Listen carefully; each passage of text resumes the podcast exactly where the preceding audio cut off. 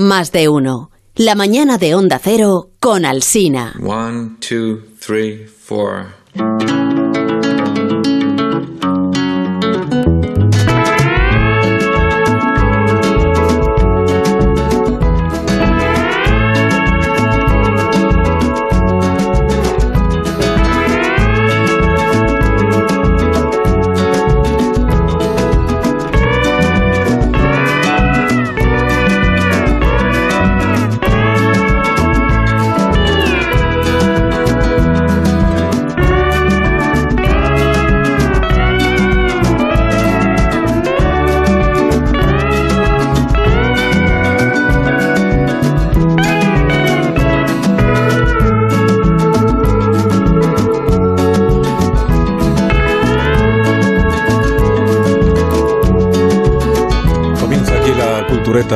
Viernes por las mañanas en Onda Cero, más de uno, donde Alsina con Sergio del Molino. Buenos días, Sergio. Muy buenos días. Con Sergio del. Molino y otras personas. Ah, no, pues ya está, podemos prescindir, Sergio. ¿eh? No pasa nada. Buenos días, que estaba terminando de disfrutar de la trenza que nos has traído. Pero yo creo que la frase ha sido muy conclusiva.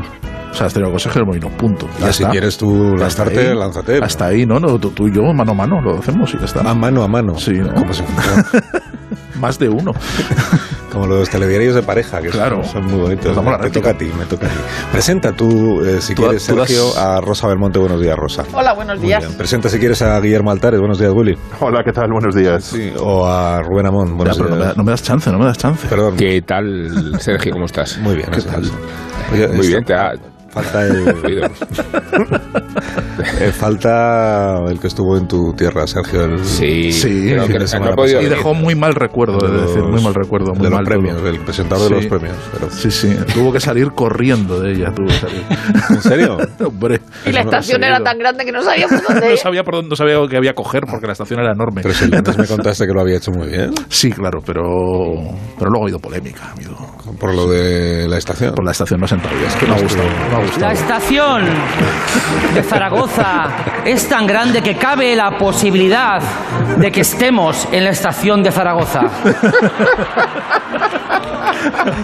La estación de Zaragoza es tan grande que está lejos cuando estás dentro.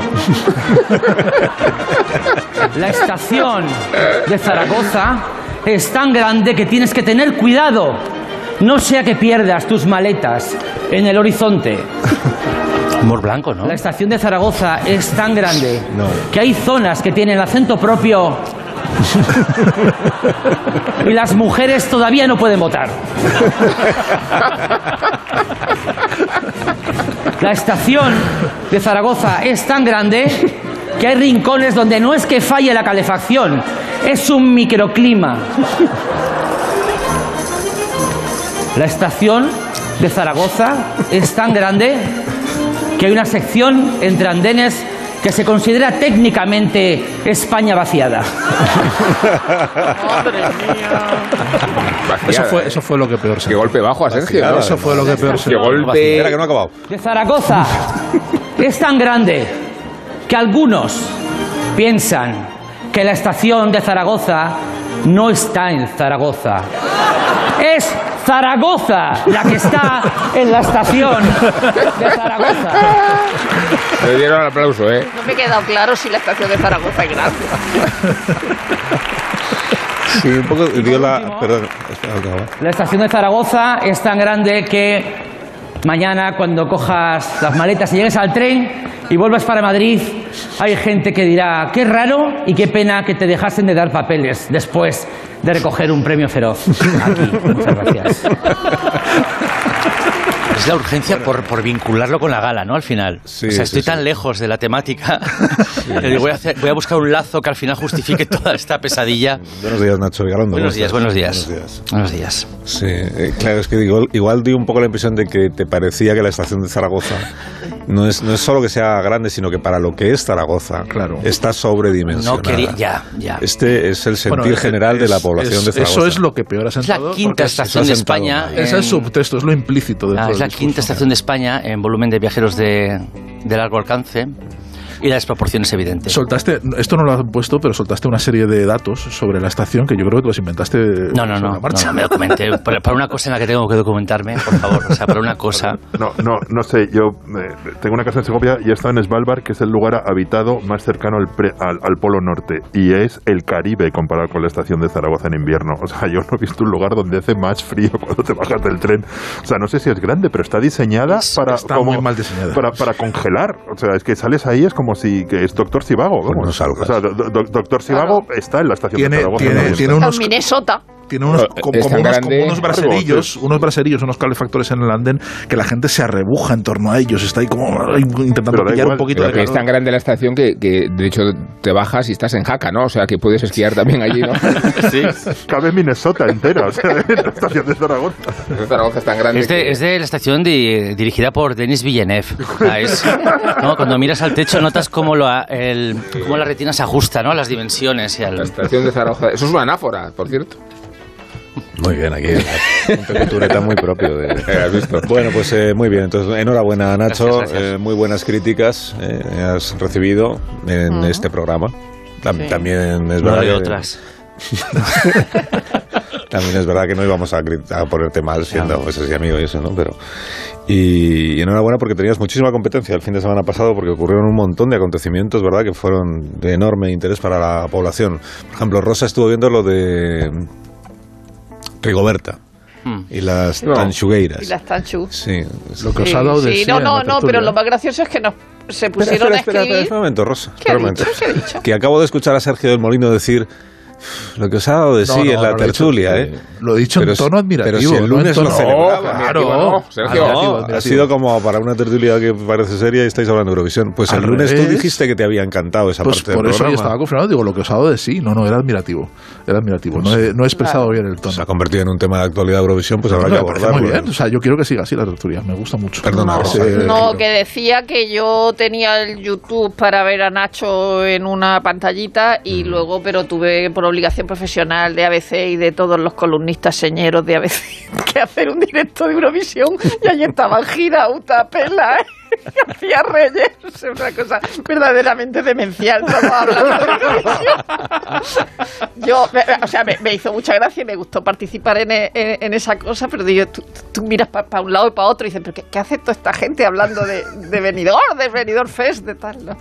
Pero sí, bueno, ha sido un entretenimiento y yo creo que va a seguir siendo un entretenimiento durante está mucho siendo, tiempo. claro, eso es, eso es lo Porque bueno. espérate que llegue Eurovisión, que todavía no ha llegado, que vayamos a Turín, a la ciudad del demonio y eso. es- Bueno, La- a Turín no me importaría ir, te voy a decir. Yo te envío, si tú quieres. Eh, envía- envía especial a Eurovisión. Podemos hacer una cultureta desde Turín, la Desde verdad es muy Turín, buena idea. ¿verdad? Tiene un Desde uno museo- de esos bares que tiene un tú. museo, Tiene un museo egipcio, un museo del cine y, unos, y unas cafeterías Y una, maravillosas. y una estación dimensionada a la ciudad. Y Que no es. No es No, no, pero es que Eurovisión eh, a- Turín a- es muy bonito. está Y- por encima de... Para Juventus y el Toro, el Torino. Sí. Y tiene un museo de cine extraordinario, por cierto, ¿lo conocéis? cine Y un museo egipcio. Un museo egipcio fabuloso. Y el, ba- y el, bar ma- el café más antiguo de... Y alguno de los Sí. cafés más antiguos de Europa donde Y se un chocolate que es de Chanduya eh, Natalia Ginsburg y Primo. Levi. Sí. Y es una ciudad muy afrancesada, ¿verdad? Sí, es una ciudad que... Sí. Muy afrancesada, muy paseable. Yo adoro esa ciudad. Es de las pocas Muy poco turísticas y luego tiene... No, ya no. ¿Qué tiene? ¿Qué tiene? ¿Qué tiene? Ronaldo. Un teatro de ópera del feo de Europa. Eh, el Recho, que, que por fuera es irreconocible. A a la ópera no se puede ir a Y luego Turín. tiene la Juve y el Torino, Ya lo he dicho. claro. Eh, y luego... Esta, esta transición de, de Eurovisión a Turín me, me ha sobrecogido. Yo, o sea, estoy privilegiado, un espectador en primera Es que fila. gracias a Me ha Dios. Italia ganó el festival del año pasado y no tenemos que ir a ninguna ciudad del Pacto de Varsovia. Que no son tiempos, además, Claro. ¿no? para personarte en ellas. Y ahora hablando de Turín, suena parecido a Dublín. Sí. Y es un buen motivo para hablar ¿Estás de bien? Ulises. ah, que ya habéis hablado, perdón. ya Ah, no sí. No, hablamos. al Ulises el otro día dedicamos un programa enjundioso que está a disposición de los oyentes sí. en el podcast de la cultureta de Gran Reserva y donde se anima, como decía Sergio, se lo, se lo voy, a, me voy a apropiar de lo que dijo eh, porque tiene sentido llegar a conclusiones. Perdona, Sergio, que la única condición, el único requisito para leer el Ulises es estar alfabetizado. Que a partir de ese principio cualquiera puede leerlo. No sé eso, Sergio, adelante. Sí, sí, sí, lo cual no lo cumple tanta gente, por lo visto. Es requisito. Sobre todo en el momento de votar, ¿no? Cualquiera puede leerlo, incluso no leerlo. O sea, Claro. tampoco es- Sí, sí, no por supuesto, no Puede comprarlo y no leerlo. Pues, eh, pues entonces recomiendo a la leerlo y no audiencia comprarlo. que escuche la cultureta larga. Programa enjundioso, Del pero muy ameno. pasado fue. muy ameno. Pasado. Muy ameno. ¿eh? Muy ameno, pero a la par que enjundioso. Sí. Sí, pues es posible. ¿eh? Bueno, y el lunes, el lunes en mi sección también a esta hora hablamos de... Estoy aquí. Está envidioso, claro, porque dice, Claro. yo no he podido participar en ese programa Yo sigo, siendo el niño, yo sigo siendo el niño de Dickens mirando una pastelería desde el otro lado del escaparate, con las manos apoyadas, mirando hambriento. Que luego, luego os preguntaré qué habéis visto en, en el cine. Si habéis visto Belfast, por ejemplo. Que, sí. Sí, que- sí, yo sí. que todas las crónicas dicen va directo a por un Oscar. eh. Eh, pero es que el guionista, no, ignoro por qué, pero ha hecho algo que jamás hace, que es eh, ponerme que anticipe a la sección pantallas una película que se llama Moonfall, que es de Roland Emmerich. Mm. Y que ¿De la lea luna? la sinopsis. La sinopsis. La sinopsis dice... Que hemos dejado mucha basura. Una fuerza misteriosa golpea a la Luna fuera de su órbita. Perdón. Una fuerza misteriosa golpea a la Luna fuera de su órbita y la envía en choque directo contra la Tierra a toda velocidad. Fin de la sinopsis. Pues parece escalofriante, la verdad. ¿Y, y alguien se molesta en resolver el misterio de la fuerza que empuja a la luna o la catástrofe es tan grande A que mí ya me no lo cabe? yo no no, lo he no, visto. yo me pregunto. Parece que el poco tiempo que estuvieron en la luna dejaron allí algo. Ah, Echaron alguna basura. ¿quiénes? ¿Los del Apolo, Pero con los que estuvieron allí, si estuvieron. del Apolo 11? Ah, y No pero- sé, yo tengo ¿pero ganas de ¿Habéis visto verla, la pero película o no la habéis visto? No, esa no, esa todavía no. no. Ah, pues yo es que Esa pensé no. que la habíais visto y por eso el guionista quería fomentar un poco la discordia no. en el programa. No, Pero tengo ganas pero de podemos verla. discutir, no hay problema. Vale, pues nada, pues entonces, Yo le entonces, pongo un tres y medio. Sí. sobre En sobre líneas cuatro. generales. tres y medio. En líneas generales. Yo creo que está siendo Generoso. exigente para la propuesta de la película que tampoco pide de ti. Yo creo que en relación a lo que pide, ofrece bastante. O sea, yo creo, yo creo, luna yo creo que en el, en el trato, en ese trato con el espectador, al final todos salen beneficiados. Si todos sabemos a lo que hemos venido. Pasas un buen rato, ¿verdad? Pasar un buen rato. Hombre, yo creo que a Roland Emmerich, lo que. En mi, Sí. Roland Emmerich, yo he visto alguna película suya más ella, ¿eh? de las últimas.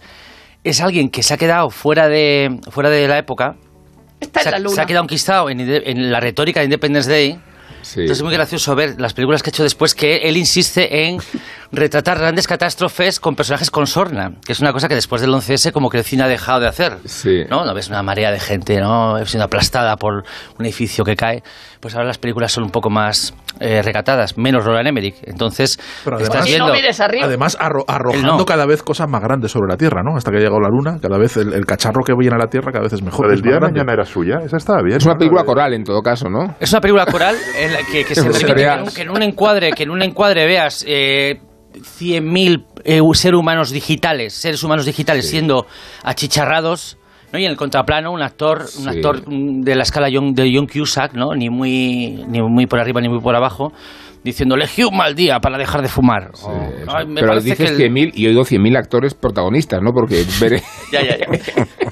hay más actores protagonistas que secundarios. Y luego aparte que, que la premisa, la luna se cae, que ¿no? que esa, esa premisa tan inocente que alguien se haya molestado, que alguien se, que alguien se haya tenido que levantar durante tres meses a las 6 de la mañana para coger una furgo, ir al rodaje y hacer la película de la luna que se cae, pues también hay, hay que Lo bonito es caerse sobre la luna. Esto lo hacía el poeta chino Li Taipo, que murió abrazando la Una luna pausa, embriagado. sí, recuperamos la cultureta de por las mañanas. Mira, lo- el bello de punta. Oye, no el está en bello el de guion, punta. no está en el guion. El bello es de la de por las Sí, es mañanas que- es que si ligera. anáfora, que si La Li Taipo, cultureta que si entretenida, no es la que hace. Aliteración, lo mejor de Li anáfora. Taipo es que se engendró a sí mismo. Entretenida, entretenida. Por las Es- mañanas ¿No es bonito que un poeta se engendre a sí mismo? comercial, con temas que tengan pegada, que tengan Eurovisión.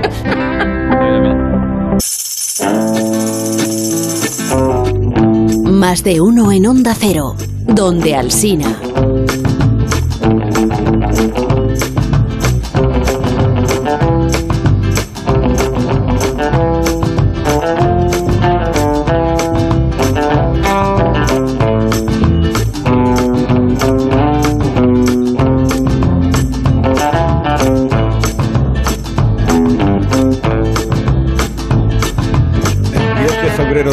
1996, los espectadores de la televisión estadounidense, o de una televisión estadounidense, vieron algo que nunca antes habían visto. Our first film is Broken Arrow, and this is an action picture that's simply a lot of fun most of the way, even though it doesn't add up to much. Not a ringing endorsement, but I liked it. John Travolta stars as a top Air Force pilot who, unbeknownst to his co-pilot Christian Slater and their commanding officer, has masterminded a plot to hijack a and dos eh, ransom señores, uno se llama eh, Gene the y el otro se llama Roger Ebert, que comentan en su programa la nueva película de John Travolta, Broken Arrow. Y des- después de mostrar algún fragmento de la película, lo que hacen los dos eh, críticos es tomar postura y, y debatir entre ellos. Entonces Sisko dice que le gusta y Ebert dice que no le gusta y como es propio del programa en cuestión, pues lo, lo debaten. Train, but director John Woo keeps things moving with enough fresh visuals to hold our attention. On that basis, I like Broken Arrow. I didn't like it, Gene. In fact, I was quite disappointed in it, and you put your finger on some of the things I didn't like. It goes on too long. It's A just uno le gusta, one otro no le gusta. Que le gusta another, levanta el dedo pulgar para arriba, que no le gusta lo bajo abajo. Pero de repente, en esta emisión, Sisker hace algo que nunca se había hecho hasta entonces en ese programa. As you say this, I don't think I've ever done this on this show in 20 years, but uh, I'm going to twist my thumb. Creo que nunca he hecho esto en 20 años de programa, pero voy a cambiar mi voto. La sorpresa es que el otro pregunta si de verdad te he convencido. Dice, bueno, he apoyado la película sin mucha convicción, pero admito que no puedo recomendarla. Pero hazme un favor, Roger, le dice, mira a la cámara y admite que tú también te equivocaste cuando apoyaste la película Un policía y pico. Y el otro pues se niega, dice, no pienso hacerlo. No, si, si vi cosas buenas en ella, pues vi cosas buenas, pero es que solo las viste tú. Y dice, sí, es que- Look in the camera and say, Ahí está. I was wrong about Cop and a Half. It wasn't a very good movie. Burt Reynolds. Uh, no, I won't do that. What? No, no, no, I won't do that. I uh, Oh, listen, yeah. I, I saw things in Cop and a Half that I admire. no one else did. Okay, well, any event, you've done a very good thing, and I've also done a good thing too by sticking to my guns. Okay, next movie. Está muy bien que tú cambiaras de opinión sobre la de Travolta, pero yo no voy a hacerlo. Sobre un policía y pico. Próxima película. Bueno, aquel fue un momento televisivo histórico porque los críticos de cine, estos dos, nunca se daban la razón. O en eso consistía, digamos, la reputación que tenían. Los espectadores no solo esperaban que recomendaran películas o todo lo contrario, sino que también querían, sobre todo, que debatieran apasionadamente, que es como se debe debatir sobre el cine. Llevaban 20 años haciendo esto en televisión, desde 1975, año en el que una cadena local de Chicago había tenido la idea de emparejar en televisión a dos críticos de cine, que para Estados Unidos tampoco era muy innovadora, pero nadie había conseguido hasta entonces que funcionara como funcionó este o esta pareja. ¿no? Eligieron a los críticos más importantes de la ciudad, uno era del Chicago Tribune y el otro era del Chicago Sun Times, que Rosa me ha dicho que son lo más de, o eran en ese momento lo más de la prensa en Chicago, ¿no? Sí, ¿no? Y competían digamos, por los mismos lectores. Y tenían los dos mucho ego. Lo contaba el productor del programa. Y a los dos les pareció al principio muy violento que les juntaran en el mismo plató de televisión. Pero precisamente por aparecer juntos es por lo que se hicieron famosos y también hicieron mucho, mucho dinero, porque había entre ellos pues pues química. Hicieron un programa de reseñas de cine en el que hablaban, había discusiones más cinéfilas y otras pues más populares, con más de 10 millones de espectadores cada semana. Bueno, cuando en 1986 los dos ficharon por Disney, no solo se llevaron con ellos su popularidad, también el gesto emblemático con el que calificaban las películas en el programa, que era el pulgar hacia arriba para recomendarla, el pulgar hacia abajo para no recomendarla, que era un gesto que en los programas de la competencia tenían prohibido utilizar porque era una marca registrada. Y esto fue una idea de Sisker, ponerle copyright a la frase dos pulgares arriba, que esto era lo, mejor que le podía pasar a una película. Dos pulgares arriba era que los dos críticos más vistos del país le daban su respaldo y daba igual que la película fuera grande o pequeña, era lo que los que la habían hecho.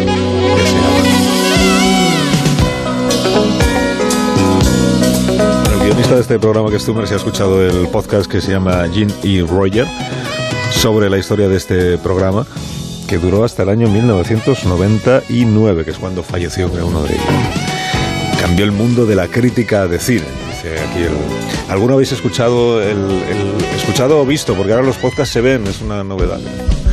Yo he visto algunos episodios. Algunos episodios. Sí, El, el arranque. Yo he visto algunos y he visto en YouTube algunas partes de los programas de televisión. Mm, Nos parece un buen formato. Igual podríamos hacerlo aquí. Esto. Me, me- me parece divertido un poco, no, no, o sea, el, el- el formato de no sentar cátedras sino eh, debatir y que al final te das tu idea me parece divertido. Me, me- me dio nostalgia en verlo por muchas cosas, entre otros que en una época a principios de los 90 escribía las críticas, me turnaba para escribir las críticas de televisión para el país y era antes de internet. Y entonces eh, nosotros trabajamos con lo que nos envía las televisiones y con mogollón de libros. Teníamos un, un armario lleno de libros de, de cine, de consulta de películas y ahí Como en estaban el los, tiempo es oro. y ahí estaban los libros de, de Roger Everett. Claro, no, no existía de, de- de Roger Everett y me acuerdo aquellos libros que no sé dónde estarán, supongo que hace mucho están acu- acuchillados. La cuesta de Moyano. Y es verdad que es como una nostalgia de un mundo en el que el cine era, muchi- era muy importante, los periódicos eran muy importantes, eran, bueno, de preguntas y lo, lo que queda de aquello, ¿no? Es un poco como una mirada a un, a un pasado donde yo no sé si las películas, las un- series sí generan esos debates y los festivales de Eurovisión. Me pregunto si las... Claro, pero lo bueno es hacer eh, eso que ahora se llama crítica cultural, que entonces seguramente no se llamaba así, sobre las películas que están estrenando, que puede ser Yo he contra el volcán eh, Rock- o Rocky 4. O, o sea, es como si eh, eh, toda esta gente que ahora habla de series, eh, como si estuvieran hablando de Shakespeare, que, que es verdad que está hablando de Shakespeare, porque Shakespeare es todo, eh, eh, hubieran estado hablando en aquella época de dinastía. Y, y estos están hablando de dinastía eh, en el cine. Y, y- y la suerte es que son dos tipos que hablan muy bien y que son dos tipos solo, es decir, porque es muy difícil hacer una tertulia o un tipo de eso sin gritarse uno encima de otro, pero con dos, con dos sirve. Que los que somos muy mayores y, y hemos visto la televisión, sabemos que nosotros hemos visto a Alfonso Sánchez y nos ha hecho la misma gracia que este, que este señor. Pero ¿no- ¿no creéis que en realidad aquí el contenido está completamente subordinado al planteamiento dialéctico de los dos, que en realidad es lo bien que construyen Claro. su dialéctica la que hace funcionar las cosas, Totalmente. porque hay controversias Por que son en principio ridículas cuando hablas de Rocky 4 ¿no? y del eh, ahínco con que la defiende Sisken, ¿no? Eh, a ver, Rocky 4 no es que sea defendible, es inconcebible que se pueda lanzar. Yo me iría a Rocky 2 y, y un poco a Rocky incluso, pero eh, Rocky 3 y a Rocky 4, entonces ponerte a defender a Rocky y- 4 y que dice que estoy Y esperando que se cinco. estrene Rocky cinco, ¿no? cinco. Sí, sí. Y- ¿El de la no. Guerra Fría cuál es? ¿El 4? No. La cuatro. Hay, hay- hay Sí, uno la que es, claro, es el de la Guerra Fría. Son, ¿no? La la Guerra premoniciones, Fría. Cuatro, son sí. todo premoniciones geopolíticas. No lo hemos sabido hasta ahora.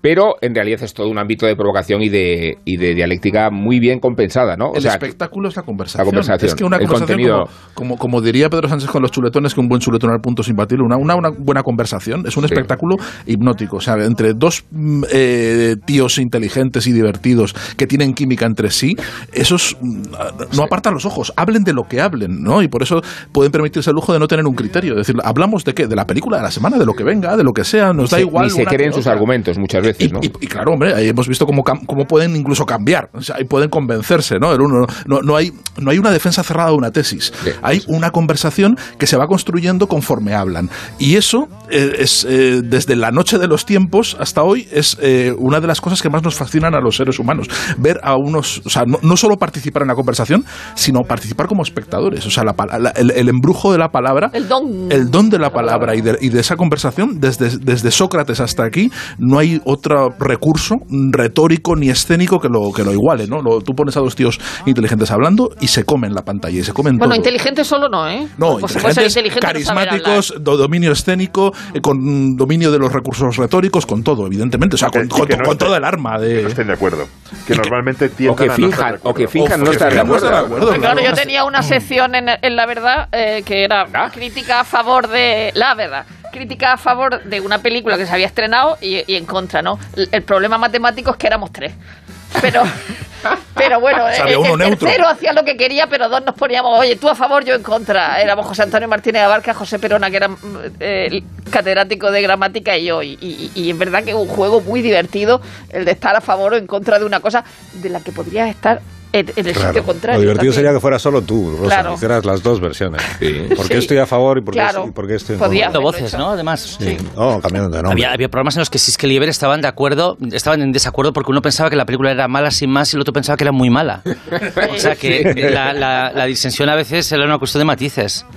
Hay que, hay que, hay que aplaudir que eh, algunas modalidades de la crítica, algunos formatos de la crítica sobrevivan al tiempo porque la crítica es el ejercicio literario que peor aguanta el paso del tiempo. Y si leéis críticas de- a un año vistas, es un trabajo bastante ingrato, porque la labor de, mm, de criticar, más allá de opinar, una película en el peor marco posible, que es el día del estreno o el pase en Sí, festivales, en festivales es es la garantía de que te vas a equivocar, de que vas a alabar y que vas a, y que vas a despreciar películas eh, bajo un punto de vista completamente erróneo. No, es que dices Apocalipsis, los, no, ¿no? dices los festivales. Yo creo que el régimen de a que un crítico se expone en un festival, de horarios, empezando por la sesión de las 9 de la mañana, de comparación de películas en una misma jornada, de la presión de escribir y desde esa perspectiva hacer un ejercicio más o menos honesto y responsable es inviable. ¿eh? Es Pero yo de, inviable. de- de vez en cuando le- leo críticas antiguas de Ángel Fernández Santos de clásicos. El otro día, pues cuando me topo con una película, de repente el otro día eh, se estrenó la película esta sobre Karen Blixen y dice, voy a ver que, que es como Karen Blixen después de Memorias, De Memorias de África, fuiste a ver. Y vo-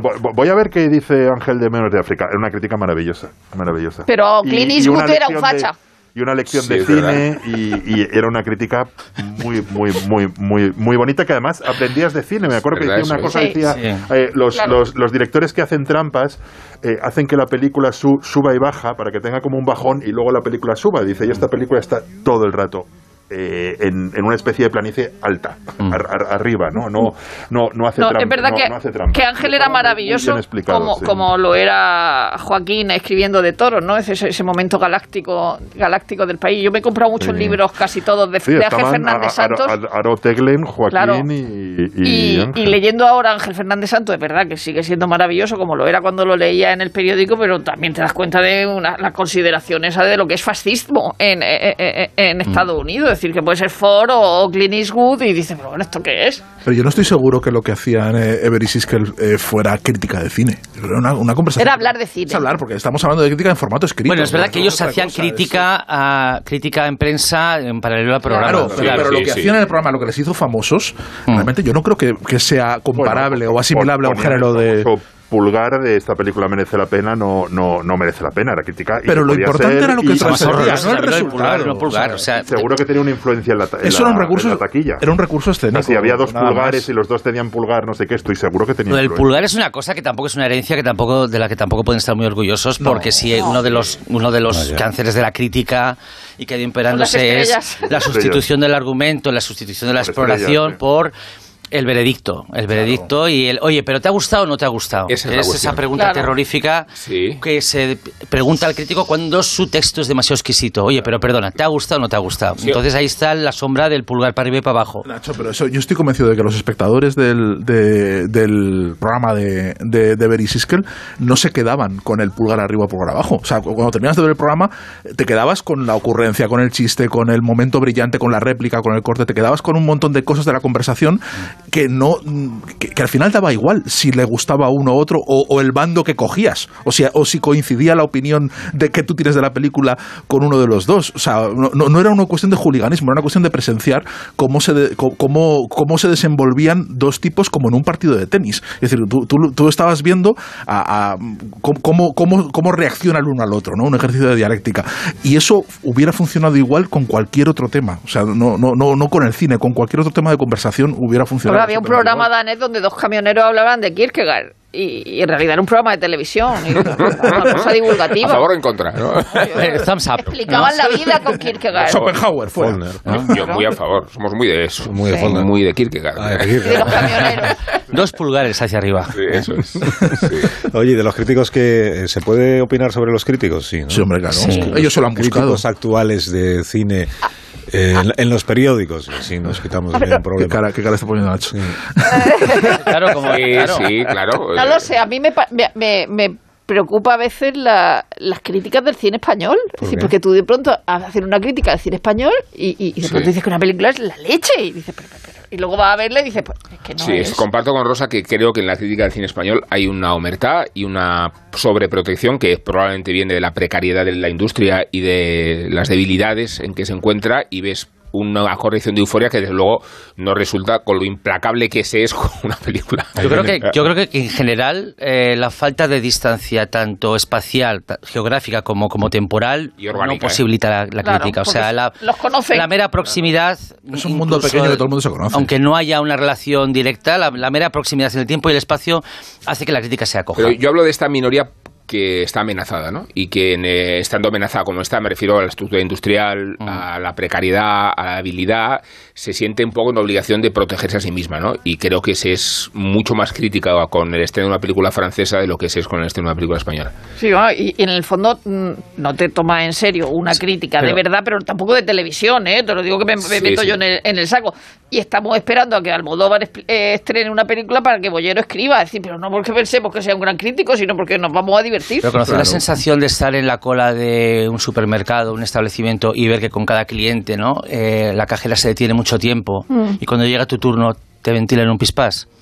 Pues a veces tengo esa sensación con lo que has dicho, que yo que a veces sí que he tenido esa sensación como de protección a mi alrededor, pero cuando he sido yo el que me ha tocado me lleva unas hostias como panes. Es que digo, o sea, Eso pasa también. que yo también quiero formar parte de esta cofradía y luego, y luego Pero joder, lo que eso en pasa- eso es demuestra No, que, no, que Nacho. no estás en el sistema. No. Claro. No estoy, yo creo que sí estoy en No, el estás, sistema, no, no. ¿Por qué no? No, el sistema. Bueno, estás en la estación de Zaragoza. El, siste- Me he el sistema ahí. son varios sistemas. Decir, si ya nos perdemos ahí, el sistema son varios sistemas y círculos concéntricos, ¿no? Y entonces puedes estar en un sistema y no estar en, y no estar en otro. Pero yo coincido con lo que dice Nacho, porque también el- lo mismo que se achaca a la crítica de cine se achaca a la crítica literaria, ¿no? Que hay una, una condescendencia con, con, con la literatura española que no se tiene con la literatura extranjera, ¿no? Y con, y con, Yo creo y que, con lo que se creo dice. que ocurre. Y no hace falta más que observar la lista de los libros que- que los periódicos promocionan en las fechas señaladas y de 20 libros del año, 16 son españoles y no tiene ningún sentido. Mm, Sí, sí, no, por eso, que eso ocurre, pero, pero luego llego yo también y dices, bueno, pues eh, llegas tú tranquilo creyendo que, que Te van a lavar. que te van a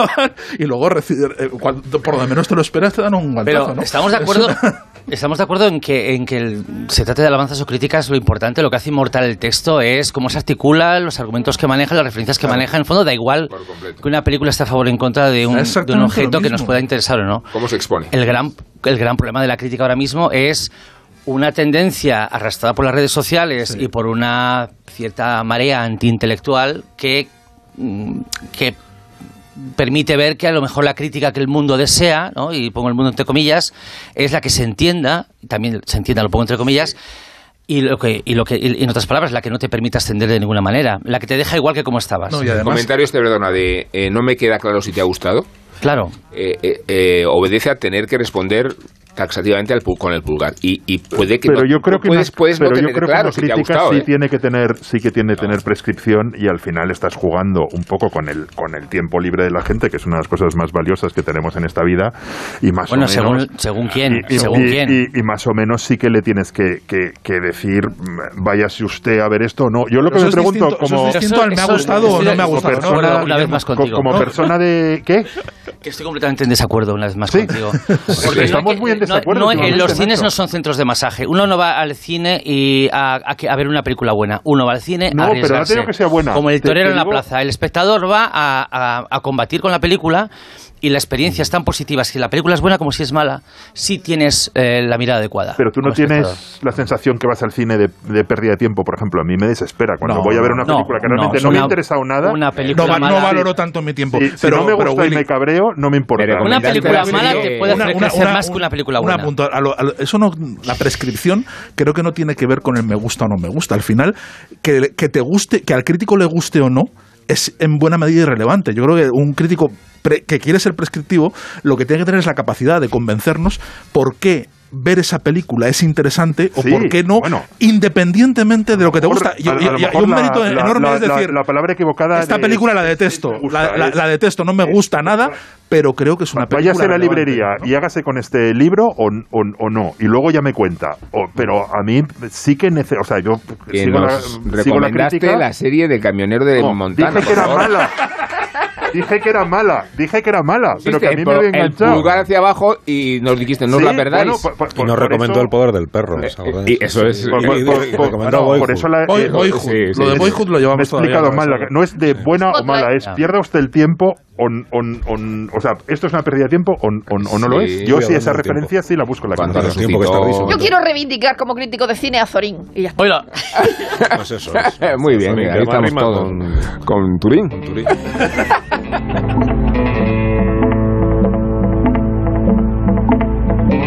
Más de uno en Onda Cero, donde Alsina.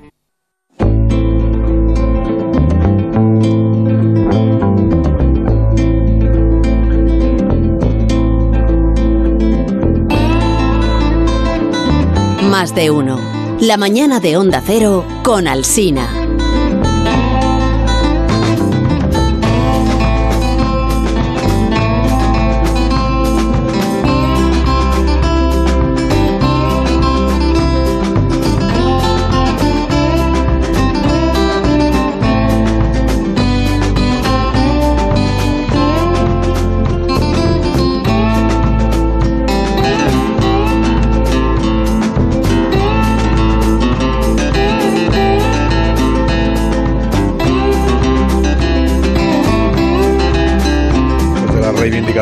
Merecida de Azorín como, Sí.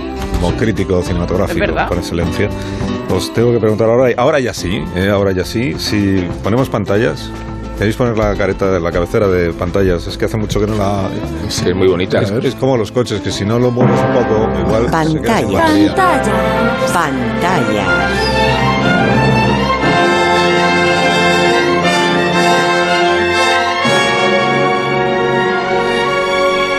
Revista de cine. Todavía no, todavía no, todavía no, que viene el golpe. Ahí vamos. ahí sí. Y ahora ya. Es cuando yo os pregunto, si entonces, ¿habéis visto Belfast? Sí, Lo de sí, Kenneth sí, Branagh? sí, Sí, eh, respondéis sí como con... con- No, sí, con que lo ganas. hemos visto, porque nos has preguntado, ¿habéis Yo visto? sí la he Sí, visto. entonces- he ido a verla. At Rosa, movies. pulgar hacia bueno. arriba o pulgar hacia yo, abajo. yo pulgar hacia arriba, pero, pero me ha perturbado mucho que, que la gente sea tan guapa en toda la película. O ¿Es sea, un poco- es un poco la música? Catriona Wolf, Que te o molesta. sea, Catriona Wolf, por, por seguir con la música, o sea, es como. Mori- Morino Jara, o sea, Claro. se pone a pelar patatas en la puerta de su casa y dice, pero ¿esto qué es? Esto ya me ha sacado de la película, no sé. Quiero probar me- esa tortilla, Me ha, ¿no? me ha hipnotizado, o sea, toda esa gente tan guapa en las memorias de Kenneth Branagh. Sí, la de la memoria. Yo quiero él vivir en la memoria de recuerda, Kenneth sí. Branagh. Él Sí. lo recuerda, sí, claro. Sí. Él- Sí. es, es su memoria. ¿no? Y, pero, y la a, y a lo, y a lo mejor, a lo mejor hay algo neurológico, quiero, en, en un daño neurológico en la en, en Kenneth Branagh, si sus recuerdos son así. Pero bueno, sí, no, no, porque vamos, es o una sea, crítica durísima Ah, no, no, hacia no, abajo. eso- Pero hacia la- abajo, pero la hacia abajo memoria de cada uno es la memoria de cada Hacia uno. abajo tocando el tobillo. Sí, no, no, no me ha gustado nada, incluso me ha llegado a irritar, lo cual me imagino que eso se va a llevar todos los Oscars por eso. O sea, no, mm, me ha parecido... eh, pasaste mira, mal. Se la lleve el perro. Me, pa- me parece que es a Irlanda del Norte, a la, Música. a la historia de Irlanda del Norte de los años duros del. porque está ambientado en el 69. Escucha, escucha la música. Sí, claro, pero esto pero eso es Irlanda del Sur. Ahora estamos en el norte, que es más, que es más áspero. Es donde dejaban ser ¿Vale? católicos. Es donde- pues es esa Ah, Irlanda vale. del Norte Vale, vale. lo que eh, el Roberto Benini al holocausto. Ah, acabáramos. Y, sí, te, y te has, Ah, lo vale. has pasado mal viéndola, ¿no? Te has irritado. Lo- has lo me- me- me- se me ha hecho larga, me, me ha aburrido y me ha parecido un- de una ñoñez Pues no y de una cosa horrorosa. convencido, ¿no? No, no, no, no, horrible, horrible. Es muy bonita. Es muy Es de- bonita. demasiado ¿Willy bonita. la ha visto? No, yo del No. teatro. Fui a ver una obra que se llama Un hombre de paso, que es una obra fui al teatro. imaginaria. Fui al teatro. Ay. No fui al cine, fui al teatro. Por lo menos fui al teatro a ver pantalla. el holocausto. Ah, y, luego, la a- de- y luego a cenar. Lo de... ¿Esa es la de Antonio de la Torre? Sí, la de Antonia Torre de Primo Sí. Levi. Y no me ha entusiasmado, la verdad. Ah, ¿no? Sí. No, no. Me ha parecido que... eh, había al supermercado. muy como muy esté- muy estática o sea son tres personas hablando durante una hora y media en la que no hay conflicto no hay situaciones de, de teatro Bueno, ¿alguien quiere decir algo bueno que le haya pasado en esta semana? Pues para ¿has visto contrarrestar. Belfast, No? he visto Belfast, Tampoco. pero he visto El Escuadrón Suicida, que está ya en HBO, la de James Gunn, la, la segunda, que es una especie de obra maestra, Sí. Que él se, se la recomienda a Rosa porque verla, todo el mundo es horroroso en esa película. Es muy feo. Eh, y eh, hay un personaje, el que interpreta David Asmalchan, que hace Polka Dot Man, no sé qué traducción tiene aquí, pero es un hombre que víctima de los experimentos que ejerció su madre sobre él cuando era un niño. Tiene una madre obsesionada con él, como Hildegard. La madre quería que él fuera un superhéroe, entonces le, le- le destrozó desde la infancia. Y él no solamente tiene unos superpoderes difíciles de describir, sino que ve a su madre en todos los demás miembros del casting. Entonces, cada vez que hay un plano subjetivo de él, son, son multiplicaciones de su madre. Menos en diferentes tamaños y, y, y distancias. Y eso es la madre más horrorosa que puedes imaginar. O sea que igual con Belfast equilibra. Sí. Se te queda el pulgar de lado. Las noticias. Sí, eso iba a decir. Pues hasta aquí hemos llegado. Sí. Adiós, Nacho. Hasta el próximo Hasta día. el próximo día. Eh, Hasta Rosa. Adiós. Sergio y Rubén hasta esta Bye, noche bye. en la sí, cultura en la cultura, gran reserva. Hablamos de Rusia. A la una y media de la Sí, madrugada. Rusia, tema ligero también. Pasado, presente y futuro. Usted quiera, sí.